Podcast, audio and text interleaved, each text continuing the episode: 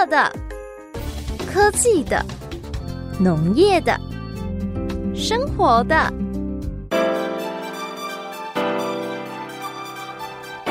欢迎收听《快乐农播客》。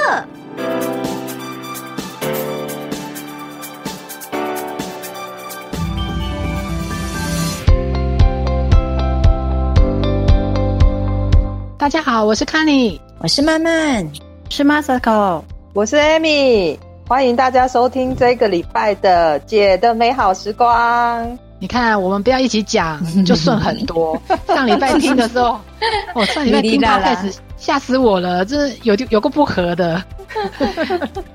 哎、欸，这礼拜这礼拜好很很棒，你知道吗？这礼拜好兴奋，对不对？而且是全世界的盛事，运动盛事。奥运，奥运，奥运，二零二零年东京奥运，对、啊，虽然延迟了一年，嗯、哦，然后他也在纷纷扰扰很多声音情况下，今年举行。可是我觉得，当我看到他的开幕的时候，我还是很感动。就是一群人，一个国家，为了要把这个盛世呈现到全世界的观众的面前，然后运动选手已经努力这么久了，对不对？他们终于可以上这个战场去发挥他们最好的实力，虽然。疫情情况下是很是很危险，可是我觉得这就是运动家精神，我们还是可以克服一些事情，还是如期把它举办。那个真的对奥运的开幕真的看了让我，你们有没有看啊？有吗？有看，对啊，有。大家不是很热络吗？就是那个超级变变变，对，真人版的五十个运动动态图标。哎，你知道这里面其实隐藏一个含义哎？就是在一九六四年的时候，其实那个时候的日本东京，它是呃全亚洲第一个举办奥运的亚洲城市。那这五十个图标就是在一九六四年那时候产生的。那他在现在这个二零二一年的时候呢，他用这个动态的方式，而且又结合了我们大家从小看到大的超级变变变的这个演出的形式，嗯，重新把这个再诠释出来，向一九六四年的东京致敬。好厉害！我觉得他们真的很会耶，怎么这么会呀？很感动哎，就是感觉不是大，它不是大场面，可是会让你一直看，真的。就是让对他那种表演就很细心，而且像我们台湾人哈，台湾我我说真的，我从小看那个节目长大，这样没有过分呐哈，不会不会，长青节目就看了，大家都要守着看啊！一九七九年开始演的长青节目，到现在还有。是啊，我一九七八年生的，你看我两岁的时候他就开始 了这所以我觉得真的有时候看那种大场面看多了，看这种他这么用心做的东西，其实还是觉得很好看哦。对呀、啊，而且这一次的东京奥运，我觉得最好的是什么，你知道吗？嗯，我们我们不用，我们没有时差，我们不用怎么半夜起来看赛事，因为都是亚洲，我们跟日本同步。我跟你讲，现在大家都是上班的时候看赛事，有没有多好？尤其在家里上班的时候，可以偷偷的，不然偷偷的吗？看一下，不然你知道我我这个印象中呢，最疯狂的一次是哪一次？一九九二年啊，一九九二年半夜起来，半夜起来看那一场经典的。古巴对台湾的棒球，巴西巴塞隆纳嘞，你知道那个时差有跟古巴对打，然后是在巴西的巴塞隆那比赛。嗯，没关系，因为那时候我们年纪都很小，所以其实 根本都不知道什么地方叫巴塞隆纳这样子。西班牙的巴塞隆纳，不知道，小时候不知道，只是觉得为什么要半夜打，还要半夜赶快爬起来这样，不重要，真的不重要。真的不重要，那时候我们只是起来要看那个郭里建夫而已。对，啊、对对对，那时候我还好帅，还去查说为什么有人有四个字，就是他是日本人吗？有没有？那时候都有这样猜啊。对对对，而且那时候，嗯，那时候那时候我们我们好像要挤进前八强的时候，我记得好像是我们两次对上日本，然后两次都是郭里建夫完封。哇！就是从头从头投到尾，从头投到尾，然后哎、欸，居然把日本弄掉哎、欸，你知道那种感觉吗？然后最后我们就居然到冠亚军之战哦，那时候真的整个全台台湾的人半夜都在看，我在想，沸腾沸腾，这太好看了。对，Bubble，我们在想起郭李建夫。我们现在我们现在如果讲到郭李建夫，现在听众知道我们在讲谁的，赶快去粉丝团跟我们互动一下，代表你跟我们是同一个时代。我不知道谁叫郭李建夫，我跟 Amy 我知道现在叫杨，谁叫杨永伟？你们也知道吗？杨永伟哦，对啊，好帅哦，怎么可以这么帅？哎，这次我觉得这次的台湾代表队的真的都颜值很高哎，今天那个举重的啊，举重那个女生叫什么？啊，郭幸纯。嗯，郭幸纯。对啊，哎，我如果是是我上去举重，那个脸一定狰狞到不行。你看她还是漂漂亮亮的哎，真的颜值很高。而且你知道吗？她一上去，她的那个抓举的时候，一上去第一次抓举就已经是超越人家了。没有人可以跟他比，对，尾灯马上就可以开成灯对啊。然后他在后来挺举的时候，举了一百三十三。他虽然有挑战一百四十一，可是因为呃他的记录是一百四十二公斤，但是他一百四十一他自己就是可能那时候重心不稳没抓好吧。不过他自己也是还是得到了金牌。然后呢，又超级开心的，对。然后总和总和这样又是创纪录，所以他等于是三项那种呃三项的纪录的保持人哇，很厉害，太棒了，太棒了！哎，奥运才没几天，我们已经捷报频传，佳绩连连了，真的。对杨永伟、郭幸存，对。然后还有我们的那个射箭，射箭也很久没有拿牌了。对，射箭是团体赛，男子团体赛能拿银牌。然后呢，哇！对我们铜牌哦，对啊，银牌啊，很厉害。我们虽然就是差那个南韩一点点，不过那个南韩如果你真的看比赛的时候，他们的准度你会觉得说，哇，这真的很难赢。对，然后嗯，然后我们还有拿铜牌哦。铜牌的话，哎，有这目前为止啊，因为我们是预录嘛，目前为止已经有拿了三面了。那一样举重，举重也有一个女生，对，她叫陈文慧，她是也是拿举重六十四几公，呃，六十四公斤级的。可是我觉得他比较有点 比较，就是没有被大肆宣传，是因为他刚好在郭婞淳后面，就被盖掉了，锋芒被盖掉，盖掉。可是我觉得这对他来说也是蛮棒的啦。对啊，帮台湾有铜牌吗？对啊，对铜牌，然后对对，我们还有一个那个什么，尤其是这次那个跆拳道也是拿铜牌，然后那个是叫罗嘉玲，她那个女生很年轻诶，好像好像才十九岁左右吧。哇，太酷了！然后我们桌球今年也拿了铜牌，而且是今年新增加的项目混双哦。嘿，曼曼，你是白天都在追这个是不是？追这个比赛项目？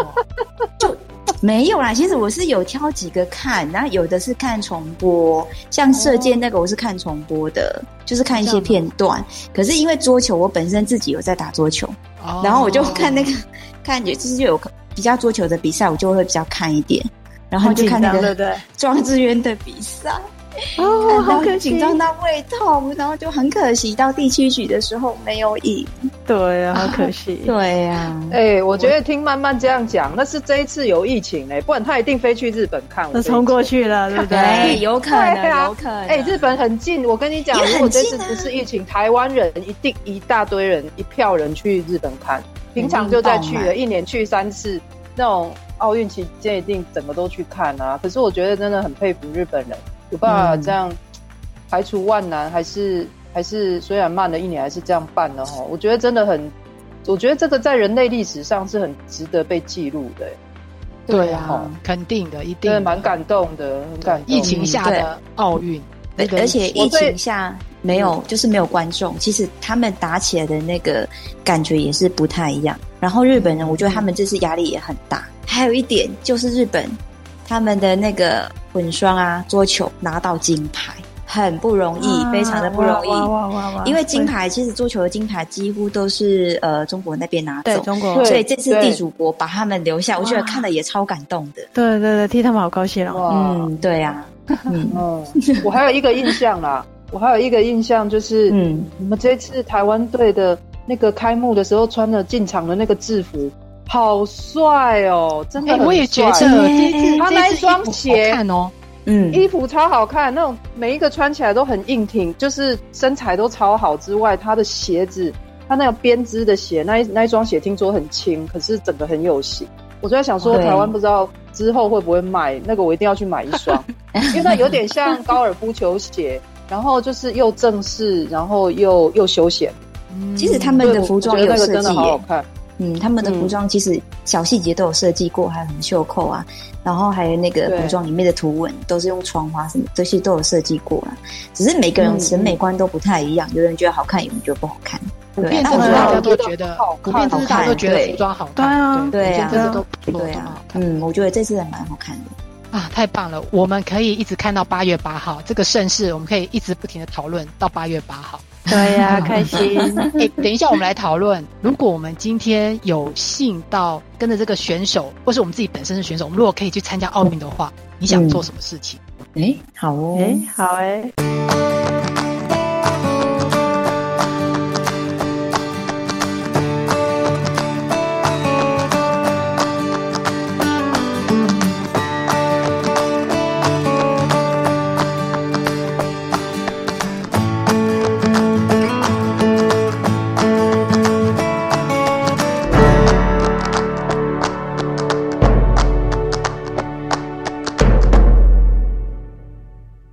天，如果你真的有幸变成一个奥运选手，可以进入选手村，你嗯哼，你想要看看什么东西？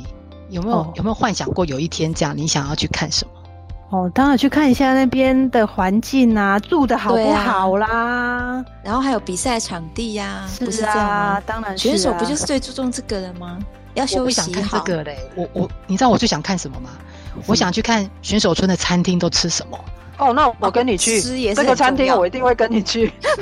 看餐厅很重要。听说那个餐厅不得了呢，他们花了很多时间在准备所有奥运选手的饮食这件事情，这可是这可是大事哦，真的有听说。哎，Masako，你日本通，跟我们讲一下他怎么准备的。有啦，其实呃，就是说日本他们这一次，你看能够在呃事隔了五十六年，是不是再回来办这个奥运？然后他们真的是倾全国之力在做这件事情。然后，可是实际上要申请奥运这这个举办国这件事情，大概在十年前就要开始准备了。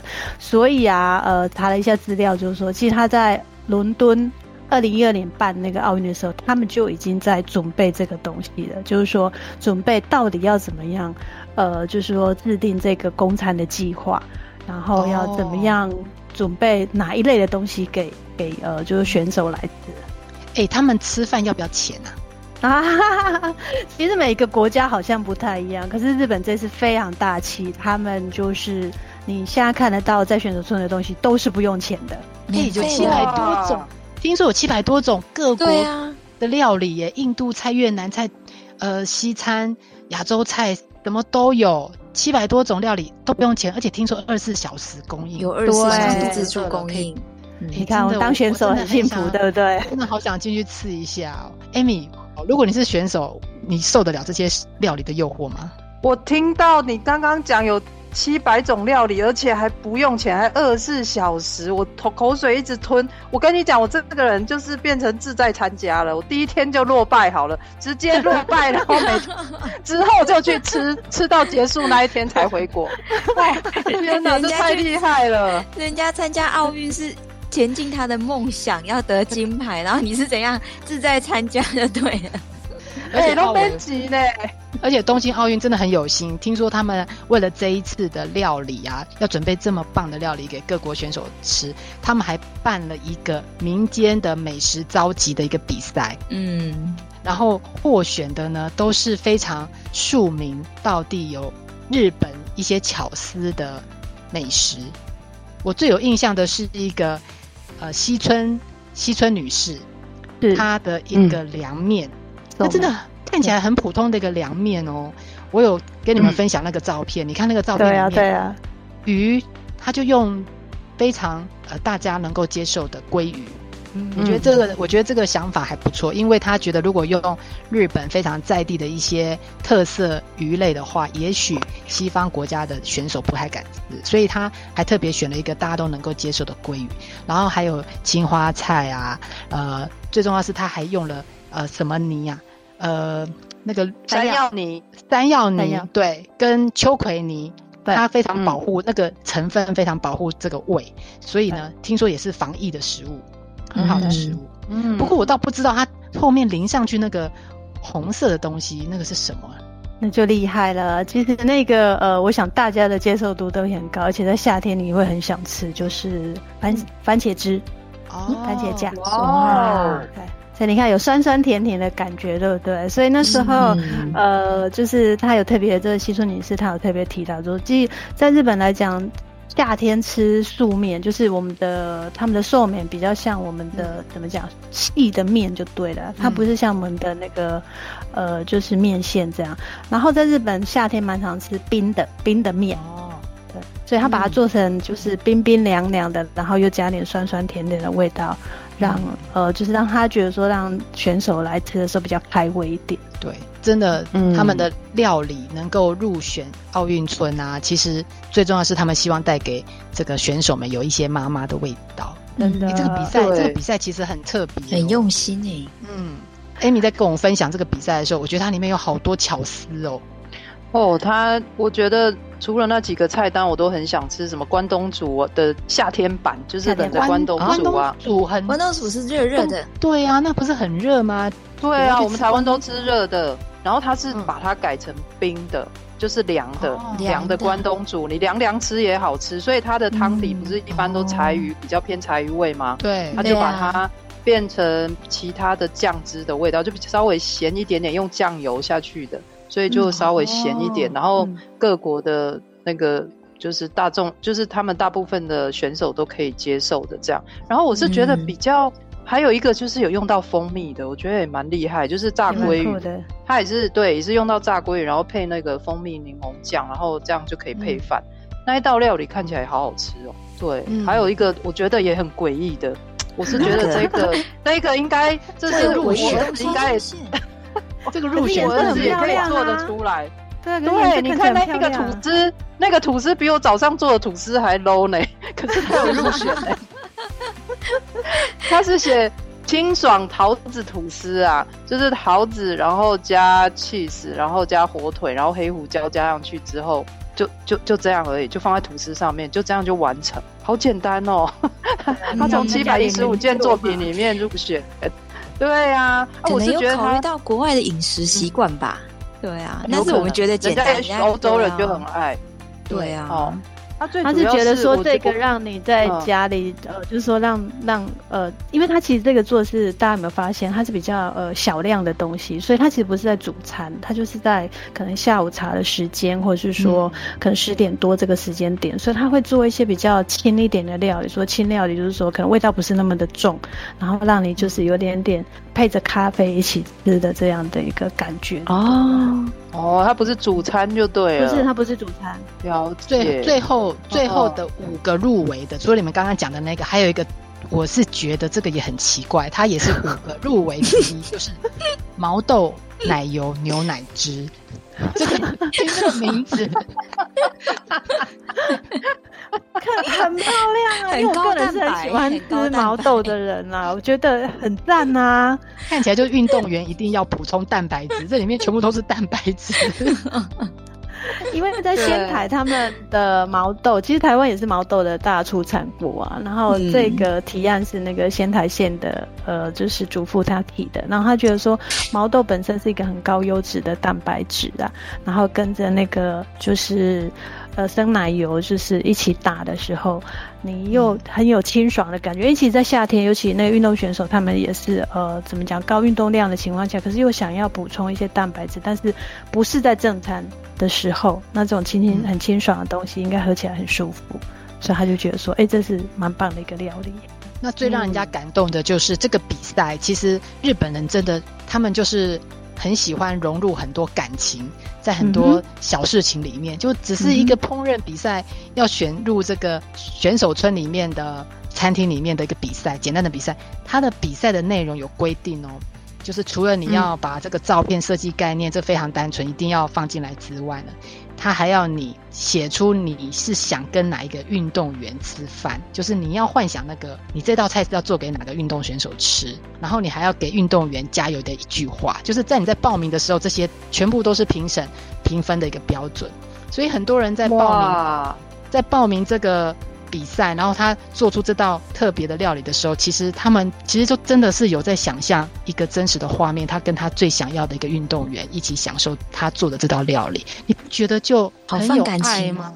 对啊，真的是放感情的一个一个料理耶。突然觉得毛豆奶油牛奶汁，我们的郭幸存喝下去的时候，有没有 力量整个大爆发？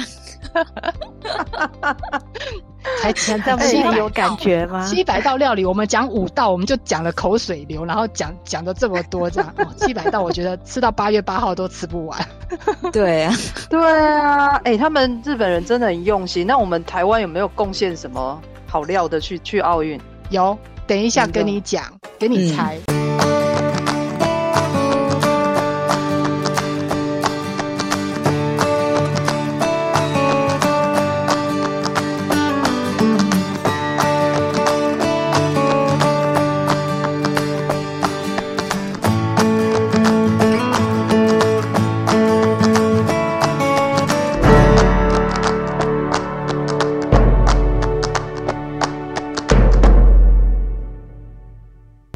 看，台湾这次也贡献了一个非常具台湾代表性的食物哦！赶快来猜猜猜，每个姐姐都猜一下，什么呢？我在金蕉哦，原来是对超赞的我！我有看到新闻，我有看到新闻，超赞的。对，而且香蕉其实他们日本人也很爱吃。对，香蕉对对，我也很爱吃香蕉啦。香，所以我之前也有研究过香蕉对对人体的好处。我。研究有显示，两根香蕉可以维持九十分钟剧烈的运动能量，所以他很多运动员，我也看到很多运动赛事上面，呃，他们中场休息真的会赶快香蕉剥一下，然后就吃下去，因为它不会 get 掉，然后不会 get 掉，然后呃口感又很软绵，然后又说真的也有饱足感，嗯，然后可以可以又可以补充那个流汗，因为你在。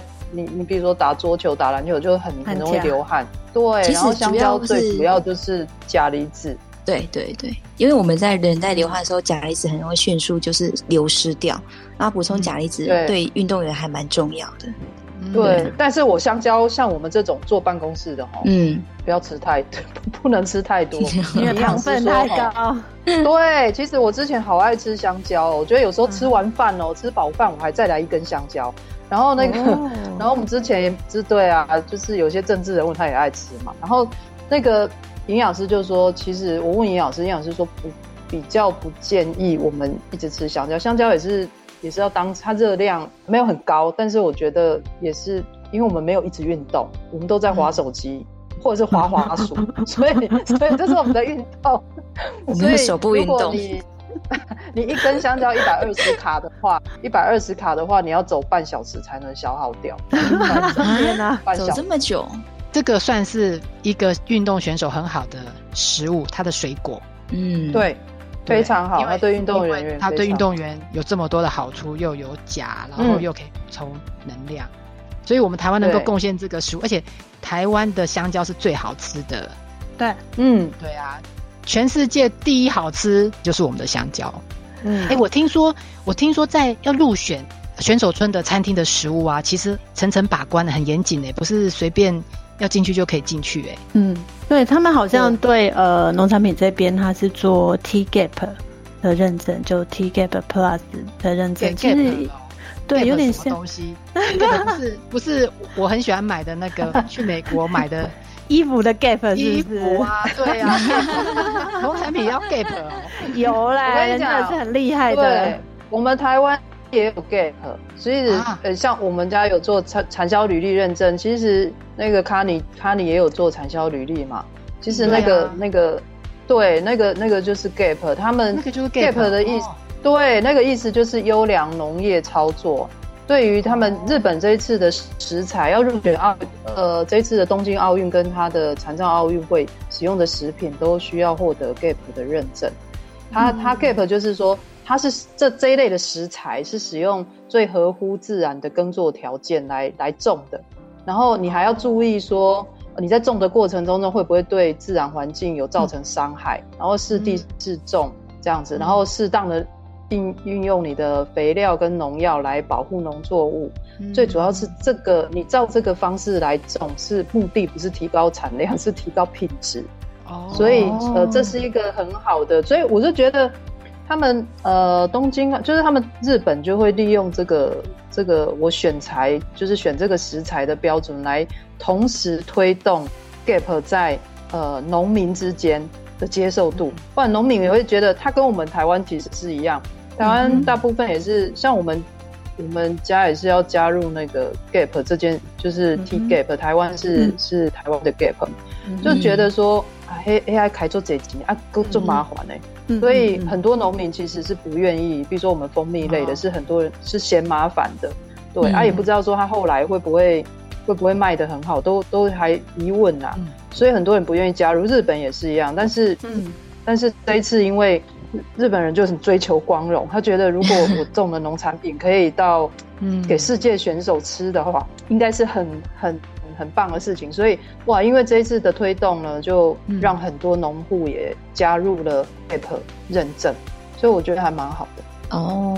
这样等于是他们的一个农业行政上一个推动，也是一个蛮大一个助力的。对啊，其实呃，他们除了在农业这一块是呃拿 J Gap 嘛，像台湾是 G Gap 对不对？然后就我知道他在农产呃就是鱼鱼的部分啊，也是拿呃就是你要有 MSC 是天然养殖的鱼类的认证，然后 ASC 是养殖类的认证。然后要有这些认证的产品，他们才会放到，当然是尽量了，就是放到奥运来给选手使用。那其实因为为什么会这样？是这些东西认证的基底就是 SDG，联合国的永续呃生产经营的理念放在这个里面，所以他们这次奥运整个的主轴很大一个部分就放在，呃，就说不仅是消费，比如说包括。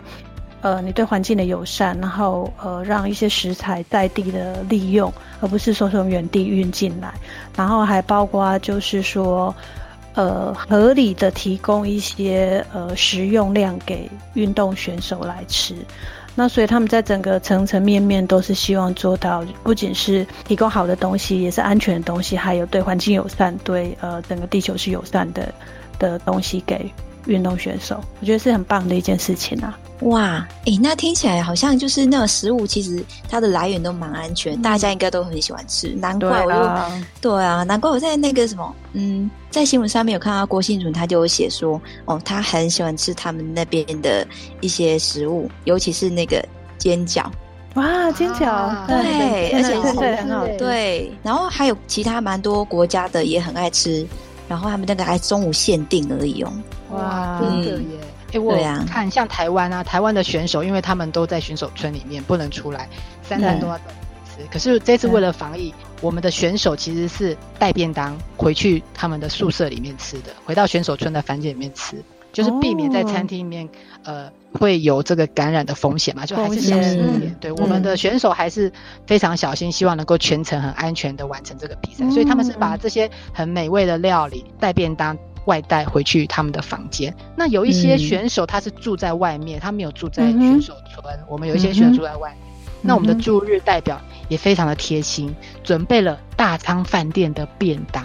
哇！我看到那个照片，我觉得那个便当，你知道日本便当就是一格一格一格，很漂亮，像九宫格，真的很好吃，看起来很美味耶。对，嗯，我看了我都很想吃，真的。好，等疫情过后，我们来去日本。对啊，是那个一定要的。可是我这一次我觉得很奇怪，是你去给人家请客啊，哦，人家准备了七百多种料理，根本几有利假理性当金，可是还是有人自己带外食进去的，还是有国家不想吃这些东西，不想吃这个，他要自己自己带厨师，自己带外食，然后。就好像去给你请客，说啊不用了，我自己有，我自己有带我要吃的东西。哎、欸，这个好像有一点点吼，怎么这么好的东西在面前，搞得主办主办国安呢？你准备拍谁还是被取？哎呀，好像有一点点还怪怪的。而且日本又是很很好好客的一个国家，对，礼貌国家。像我这种人。去永庆一定个感觉可以塑胶袋出来蒸哦，就是包他这些东西。你上一次是不是？你上一次是喜宴有包的请客？对啊，喜宴我一定包啦。啊，只是说，然后人家去给人家请客，然后自己还说外公 man，我改有炸厨师来，然后我我改马上买来，我自己炒这样子，自己炒菜，然后对啊，我看到日本好委屈哦，日本就是说。哎、欸，哪有人家客人哦分两区在吃的啦？就是一区自己自带外食，有没有？然后一区吃我的，好尴尬哦。就是啊，怎么会这样子？其实你看日本，他们真的非常用心的在准备这个东西，嗯、而且把每个国家的需求都考量到了，对不对？顾虑到。嗯，对啊，怕很多这样漂洋过海的人，他们会想要对家乡的东西。可是我也有在想一点，嗯、因为啊。我觉得大家都想赢，都想得第一名，都想冠军，所以我觉得饮食可能是一个机密。哦，就是对，今天今天我第一名，对，我吃什么？因为美国常常得奖牌嘛，我觉得他们有可能是有些国家可能他是为了保护他自己，他觉得把列为那种饮食也是列为一个秘密，训练训练那个选手的秘密。嗯，很有可能哦。哦，肯定的，自己带一些秘方来，这样吗？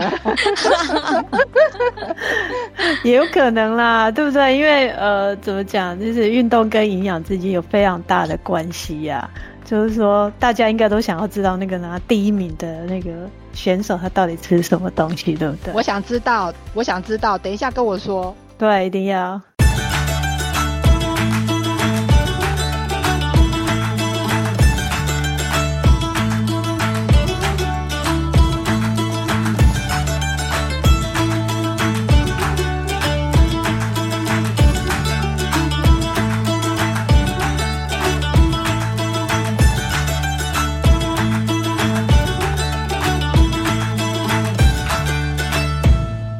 各位姐，你知道全世界谁得到最多的奥运金牌吗？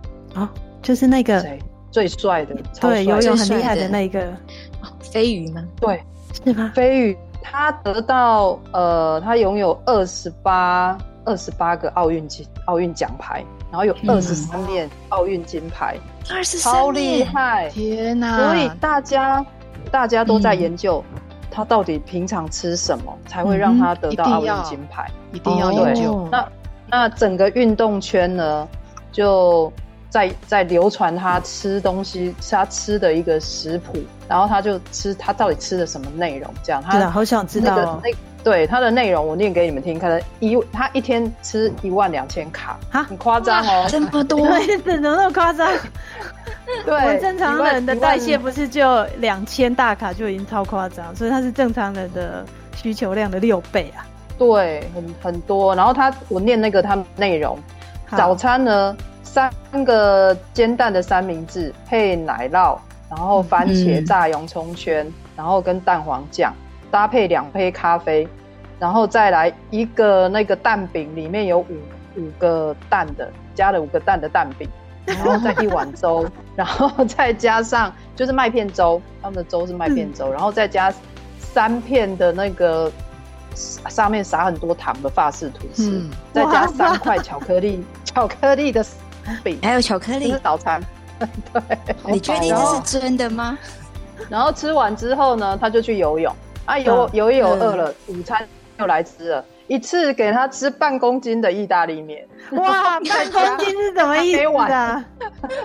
用公斤来算，你看半公斤的意大利面，然后再加两个火两个那种大的总汇三明治，然后再加四杯四四罐他自己他自己在喝的那种运动能量饮料这样子，嗯，然后再去游泳游一游，然后晚餐再吃半公斤的意大利面，然后再加一整个的披萨，然后再喝很多的能量饮。哎、欸，我觉得好饱哦。对呀，光听就觉得不会霸起来啊。对呀。哎，那这样吃就会得冠军哦，就有二十三面金牌，就是这样吃出来的吗？真的，你如果照这样吃的话，你要跟他一样游游泳，他一个礼拜游泳五大概八十公里。八十公里，我都走，我都走路都走不到八十公里。所以，所以其实。